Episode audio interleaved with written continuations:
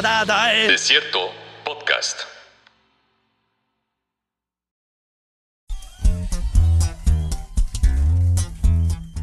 Hola a todos, bienvenidos a Desierto Podcast. Soy Carlos Torres y me acompañan, como siempre, Carla Gómez. Hola, ¿qué tal? Muy buenos días. Un gusto estar con todos ustedes. Y Saúl Delgado Marín. Hola Charles, hola Carla, ¿cómo están? Muy bien, gracias. Espero que ustedes también estén bien y que nos escuchan también. Eh, a mí me gustaría mucho que utilizáramos este episodio para platicar de, de, algo de lo que vivo, ¿no? Algo, algo que me nutre y que a veces me destruye un poco también, que son los memes, ¿no? Y que es algo tan nuevo, ¿no? En, la cultura popular eh, del mundo, ¿no? De todas partes, eh, pero que están, pero que parece que parece como si lo viviéramos desde siempre, o por lo menos esa es mi, experiencia, ¿no? Y me refiero a estos, por supuesto, todos quienes escuchan deben saber a qué me refiero, ¿no? A estos diseños, a estos productos de diseño de calidad a menudo muy baja o cuestionable, ¿no? Pero cuya, cuya intención principal es comunicar un mensaje. Eh, no siempre de manera humorística, pero creo que principalmente de manera humorística y, y, coyuntural, ¿no? Tienes que leerlo en un momento específico para que te caiga el mensaje.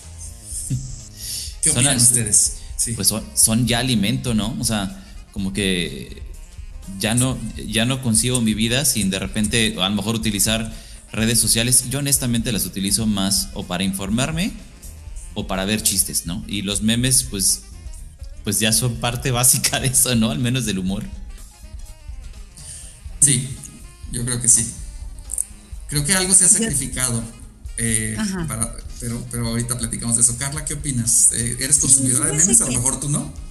no. No, sí, claro. Yo, yo tengo un par de amigos que utilizan, de mi edad, que utilizan exclusivamente Facebook para pasar eh, memes. No hacen otra cosa, no mandan saludos, no dan felicitación de cumpleaños, no te ponen que desayunar. No únicamente abren su cuenta para reproducir memes y eso me parece encantador porque si no sé lo que pasó el día de hoy, busco sus cuentas y digo, ah, a través de los memes me informan y eso me parece extraordinario.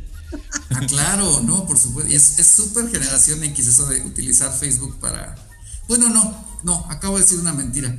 Mis, eh, de hecho, eh, eh, alumnos de, de, ¿no? que ya son generación Z, gente adolescente, ¿no? Utiliza Facebook exclusivamente para eso. Entonces, no, no es cierto, te iba a decir que es algo muy generación X utilizar Facebook para compartir memes, pero no, porque estas generaciones más jóvenes ya no usan Facebook para casi nada. Entrada, excepto, sí. ajá, ya no usan, ¿no? Y quienes tienen su Facebook, es raro que lo tengan, quienes lo tienen lo usan para postear memes, para publicar memes. Digo, a, además de para comunicarse con su abuelita y sus tías, lo usa únicamente para este, para poder pasar memes. Y hay que pensar en esta idea de, de, de, dónde viene esta palabra meme. Yo me lo pregunté muchas veces y se lo pregunté a mis alumnos universitarios. Oigan, platíquenme ustedes que están inmersos en este asunto. Pues según ellos me dicen que la palabra meme, no sé que si creerles tanto, viene de una palabra griega, no me dijeron cuál, pero que su descripción era como algo que se imita, ¿no? Entonces me pareció interesante porque dije, eh, desde mi punto de vista profesional, que yo estudié ciencias de la comunicación, pues me parece un elemento extraordinario, ¿no? Cómo a raíz de imagen y de frases muy pequeñas podemos generar toda una intención comunicativa eh, a través, sobre todo, de la ironía, ¿no? Creo que la ironía es lo que más predomina en este tipo de, de expresiones. Sí, creo que sí. Eh, Saúl.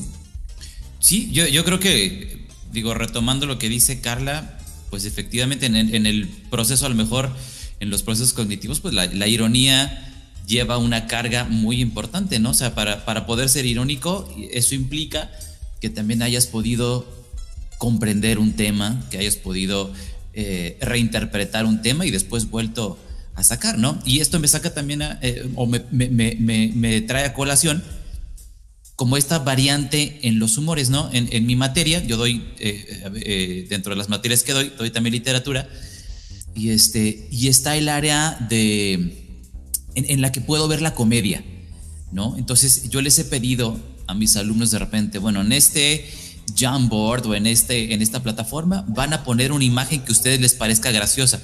Y hay veces que veo estas imágenes y ya no coinciden con mi forma de humor, ¿no? Entonces es interesante cómo los memes han ido también, cómo han ido cambiando, ¿no? O sea, el estilo, las formas de humor, el, el que me causa gracia a mí, ya no les causa gracia a ellos. Entonces es bien interesante también ver cómo los memes como expresión eh, segmentada, o sea, de, un, de, un, de una parte de poblacional con ciertas características, es muy distinta, ¿no? Claro, y yo siento también que los generadores de memes que tienen todo mi respeto, la verdad, porque este generar una imagen eh, y luego un texto y que todo en conjunto te pueda dar este entorno en que en cuanto lo veas te haga reír, te haga llorar o te haga enojar, porque también sucede eso que eh, no, compartimos, como tú decías, el, el mismo humor. Entonces, eso hace que también no estés tan de acuerdo con algunos memes, pero que refleja, y si lo analizas, un gran entorno y un gran contexto social. Yo pienso que cuando sucede algo, no sé, este, puede suceder a lo mejor una cuestión histórica, puede suceder alguna cuestión política y, que inmediatamente empiezan a salir los memes. Yo siento que los generadores de memes están buscando una competencia por la hegemonía y que piensan muy bien ese meme pensando en que debe de ser el mejor sobre el tema que acabamos de pasar histórico o sobre la situación social por la que acabamos de pasar. Aparte son inmediatos, o sea, inmediatos uno puede estar viendo a lo mejor la entrega de los Oscars, por ejemplo, y en, dos segundos hay alguien haciendo memes, ¿no? Sí. O, por ejemplo con Game of Thrones, yo era muy fan de ver la serie domingos y eran los domingos a las 11 de la noche y todos metidísimos en Twitter, en Facebook, en Instagram, buscando a ver cuáles eran las reacciones de ese capítulo, ¿no? Que la verdad me hicieron la vida muy llevadera durante todas esas eh, siete temporadas. Algo que dijiste, Carla, eh, al principio fue que, al principio del episodio, fue que eh, te metías a ver, si no, si no veías las noticias o si, te faltaba algo de información cotidiana, ¿no? Que ese día te metías al perfil de este amigo que postea memes. Yo conozco a alguien que, que se ponía a ver los debates presidenciales de la última elección, no porque le interesara tanto, el debate presidencial, honestamente, pero me dices que si no, no voy a entender los memes que van a estar saliendo y están buenísimos. Y no te puedes quedar atrás en eso, ¿verdad? Estamos de acuerdo. En eso no te puedes quedar atrás, pero aparte es muy interesante porque pues, eh, es, una virtud, es una virtud social o, política del meme, ¿no? O sea, en, en, ese caso en particular, y supongo que se replica a otras personas seguramente también, eh, se acercaron a los debates y a la carrera presidencial para entender los memes, entre otras cosas. Pues eso es, es, una virtud pública de la, de la comedia, ¿no? definitivamente. Ay, mira qué bonita palabra utilizas, la virtud, ¿no? O sea, porque ah, sí yo lo considero de esa manera. Le, podemos agregar hasta la democracia, ¿no? Ah, no, ¿por qué no? Una virtud pública la información o no sé, algo por el estilo. Y otra cosa que mencionó Carla también eh, fue algo que algo acerca del nombre meme. Y sí, este, yo, yo cuando, la primera vez que escuché la palabra meme dije pues qué significa de dónde salió y efectivamente sí, el origen etimológico, si es griego y si viene, si viene de una palabra griega que es mimema, eh, que significa imita, imitación o, sí, algo que se imita. Eh, pero el término mim, ¿no? que se escribe meme, o sea, es un término eh, inglés, o sea, es de la, de la, lengua inglesa, y es muy reciente, ¿no? lo inventó un biólogo que es bastante célebre, ya es, es una persona mayor, británico, que se llama Richard Dawkins, y escribió un libro por ahí de 1976, y él eh, eh, acuñó este término meme, o sea, utilizó esta palabra griega, mimema, para acuñar un término nuevo llamado mim, meme, ¿no? Y que se define como eh, piezas, unidades de ideas, comportamientos, estilos que se pasan de persona a persona dentro de una cultura. Y en ese sentido dije, sea, es muy interesante porque es una palabra que pareciera digital, ¿no? Pareciera una palabra de la era digital y viene desde antes, ¿no? Viene no nada más de antes, viene de una disciplina que es muy distinta, que es la biología. Y me hizo pensar como incluso el término red social, ¿no? proviene de la antropología, ya existía antes de que existiera Facebook, mucho antes, décadas antes, quizá mucho más. Entonces me hizo muy interesante cómo eh, estos términos de la era predigital, ¿no? Son acuñados, utilizados y reinterpretados y siguen significando lo mismo en la era digital, ¿no? O sea, sí, efectivamente, un meme es eso, sigue siendo eso. Lo que, lo que hace lo que hace 50 años dijeron que era, sigue siendo, pero ahora de manera digital y más popular todavía. Y sobre todo porque a pesar de venir de distintas áreas, finalmente todos tenemos esta necesidad de comunicar a través de del humor y la ironía, ¿no? Y este humor y ironía nos permite también generar vínculos con la sociedad. O sea, independientemente que hemos trasladado nuestra vida hacia estas plataformas, hacia estas redes sociales, eh, el fin último, y si lo vemos desde el punto de vista antropológico, pues es generar vínculos.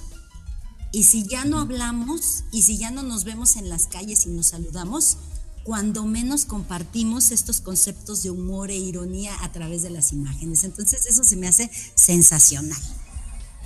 Claro, antes, antes digo, no sé si ustedes recuerdan al principio, eh, digo, ahí ya hablo como si fuera hace mucho, ¿no? Pero cuando empezaban a moverse los memes eran pocos, ¿no? Eran más, eran como cinco o seis plantillas distintas que a lo mejor únicamente sustituían textos y punto, ¿no?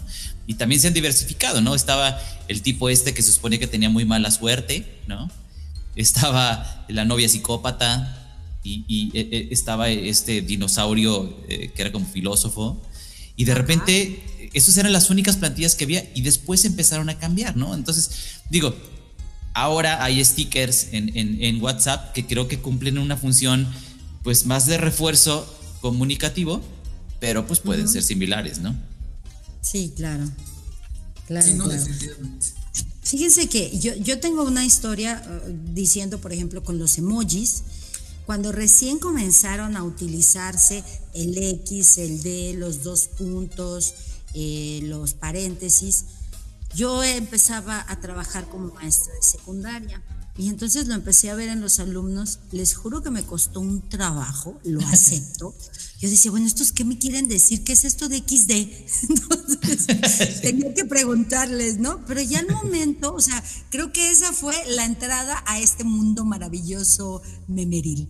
Este, comencé comprendiendo cómo funcionaban estos emojis para después finalmente comprender cómo estaba el meme. Y para mí la maravilla del meme es que sea una, máximo tres imágenes, tres imágenes, perdón, y la menor cantidad de texto, porque el contexto lo debes de tener tú y, y, debe de ser compartido por una gran cantidad de personas.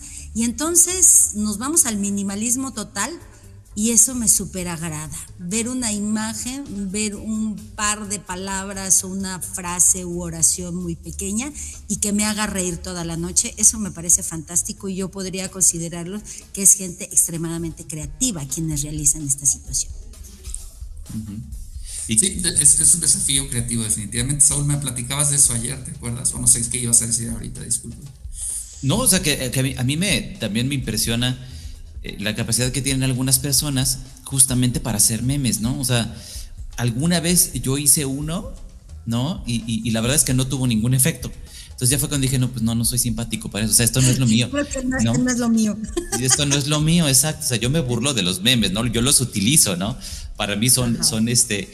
Y es interesante cómo también se, se convierten como en, en una especie de, eh, de, de objeto pues para intercambiar, ¿no? O sea, eh, vendrán, o sea, creo que es, objeto para intercambiar, pero también es, un, es como objeto para eh, seccionar, ¿no? También separas a quien no entiende.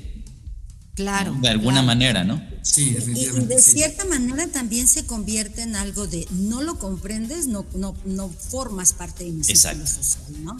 Este, hay algunos que me parecen demasiado fuertes en temas como en la cuestión del aborto o en temas con estos temas delicados que están ya en la agenda y que poco a poco se han estado discutiendo. Entonces yo veo algunos bastante fuertes y que a veces sí me dan ganas de decirle, oye, cuidado con esta palabra, cuidado con esta situación, pero respeto el meme como función comunicativa, ¿no? Y entiendo a la parte a la que pertenece pero también me permite saber por dónde anda, o sea, como me permite medir por dónde anda la opinión pública. Y eso también es bien interesante, ¿no? Sí, sí, sí, claro. Eh, digo, también existen algoritmos también en redes sociales, ¿no? Entonces, muchas veces, con base en tus intereses, pues los resultados estarán más a tu mano, ¿no? Pero aquí sí cabría entonces la pregunta de decir, bueno, ¿te puedes molestar por un meme que no te guste? ¿No? ¿Valdría? ¿Valdría la pena? O es, digo, si es un ejercicio como democrático y este está publicado en mi perfil de eh, tal red social, eh, o sea, ¿te puedes molestar o no? Sí, es que sabes que lo que tú dices, el algoritmo, ¿no? A mí me parecen cosas afines. Lo que yo he intentado hacer como ejercicio es, me voy a páginas con las que no estoy de acuerdo, pero necesito escuchar su argumentación para poder comprender un poquito su punto de vista. Porque si me quedo nada más con los libros de, o sea, con los perfiles y mis búsquedas, pues sigo en mi mundo maravilloso de los Tiny Toons, ¿no? Entonces, sí suelo hacer ese ejercicio de vámonos a donde no estoy de acuerdo, pero quiero saber cómo argumentan y qué es lo que dicen, ¿no? E, ese para mí ha sido un ejercicio fuerte porque de repente sí hago algunos corajitos, pero también me hace comprender el mundo y me hace saber que esos memes son necesarios para ellos y que cómo, cómo han utilizado las herramientas para poder expresar su argumento, su punto de vista, su enojo, etcétera, etcétera. Y los memes no son nada más estáticos, ya también quiero, quiero hablar de, de de cómo se han transformado, quizás hasta evolucionado. Ahorita yo estoy subidísimo en la onda de TikTok, ¿no? Eh, consiste en eso, precisamente, consiste en memes, pero los memes son sonidos o, o, movimientos o bailes, ya no necesariamente humorísticos siempre, eh, aunque sí la mayoría de las veces, pero se trata de eso, es muy curioso porque es esta plataforma que consiste, que, que, solo existe por, por una... Eh, por una eh, imitación, por imitación. De eso, eso se trata, ¿no? Alguien hace algo y lo pone a disposición de quien quiera para que lo copie, para que lo reinterprete, para que lo retransmita, ¿no? Este, con, algún, con algo de su estilo, con algún toque personal o no. Entonces, eh, a mí me parece muy, muy interesante como, como el meme ya también trascendió la bidimensionalidad, por así decirlo, ¿no? Ya tenemos, eh, o por lo menos lo estático, ya tenemos video y sonido, y casi casi vida propia. ¿no? Para los, Miren, no, no lo, Carlos, yo no lo había visto desde ese punto de vista y te agradezco mucho que lo estés comentando en este punto, porque lamentablemente mi experiencia con TikTok ha sido terrible, ¿sabes? Este, cada vez que lo abría eran puros bailes, puras, puro reggaetón, puras mujeres, este, intentando imitar a otra y a otra y a otra y hacer comparaciones de cuerpo, de etcétera. No creo que tuve muy mala este, muy mala guía en TikTok, porque me comentan que hay cosas muy interesantes y que además TikTok creo que ahora ha intentado como hacer cursos para hacer eh, mejor el uso de la plataforma, intentar hacer en muy poco tiempo, que eso también me parece súper interesante, el tiempo que se tiene para poder generar un mensaje. Y eso ya en sí es un reto extraordinario. Lo que nos puso hace 20 años este, Twitter diciéndote, con este número de palabras tienes que dar tu información. TikTok te dice, con este número de minutos, espero que puedas dar tu mensaje claro, preciso y consciente acerca de lo que haces. Entonces, Carlos, si nos das por ahí algún curso de cómo entrar al mundo de TikTok, te lo agradeceríamos mucho, porque la verdad a mí me ha costado mucho trabajo. Si algún día me convierto en productor de TikToks, no lo creo, pero si es así, este, les comunicaré mi experiencia con gusto, aunque por el momento soy feliz Feliz, feliz y exclusivo consumidor de TikTok, nada más. Ok. Eh, podríamos mencionarlo en la palabra voyeur. Ah, exactamente. creo, que, creo que podemos eh, creo que podemos ir cerrando y, este, no sé si estamos de acuerdo en que eh, eh, algo muy importante es que los memes, para todo lo que eh, significan y todo lo que aportan y todo lo que contribuyen y todo lo que enojan, por supuesto, también a veces, ¿por qué no? no son para tomarse en serio, ¿no? Ya sea en TikTok, ya sea manera de video, de audio o de o, de, imagen, ¿no? Es decir, el, nivel de atención y de importancia que debe otorgárseles debe ser muy, muy cuidadoso, muy moderado, ¿no creen? Claro, no hagamos coraje por lo que veamos, entendamos simplemente el contexto. Sí, exacto. un poco más de respeto. Digo, exacto, eh, con el respeto que cada quien pueda tenerle a los demás y, todo esto. Y como dices, a lo mejor no te lo puedes tomar demasiado en serio, ¿no? O sea. O simplemente decidir no consumirlo, ¿no? Sí, exacto. Creo que está, está al alcance de todos. Mira, con decidir no retuitearlo, no volverlo a pasar ni continuar, todo está perfecto. Una vez leí, algo, una frase en línea que, se ha convertido en un mantra y aparte en una especie de guía eh, espiritual para mí que dice, si haces clic en algún lugar en internet esperando sentirte indignado, te vas a terminar sintiendo indignado, ¿no? Entonces, Indudablemente. Pues sí, claro. Eh, muchas gracias por, por, acompañarnos, creo que ya es momento de cerrar. No sé si alguno de ustedes, bueno, eh, Saúl, ¿quiere, ¿hay algo? alguna forma en la que te gustaría despedirte del programa hoy? Pues eh, no lo había pensado, no lo había pensado. Prometo entrar a TikTok, prometo este, ser un poco más ávido en esto y, este, y prestar más atención porque yo siempre entro tarde a las redes sociales. Gracias, Carla. Este, a mí me gustaría invitar a todos los que nos escuchan a que nos den su opinión sobre este y otros temas. Nos buscan en Desierto Podcast, Desierto con C mayúscula, podcast en Facebook y ahí esperamos todos sus comentarios. Y claro, yo también eh, te prometo entrarle a TikTok con todo gusto. Muchas gracias a Carla Gómez y a Saúl Delgado. Eh, yo soy Carlos Torres. Muchísimas gracias a quienes nos escuchan y nos vemos en el próximo episodio. Gracias. La siguiente semana, cuídense, bye. Bye.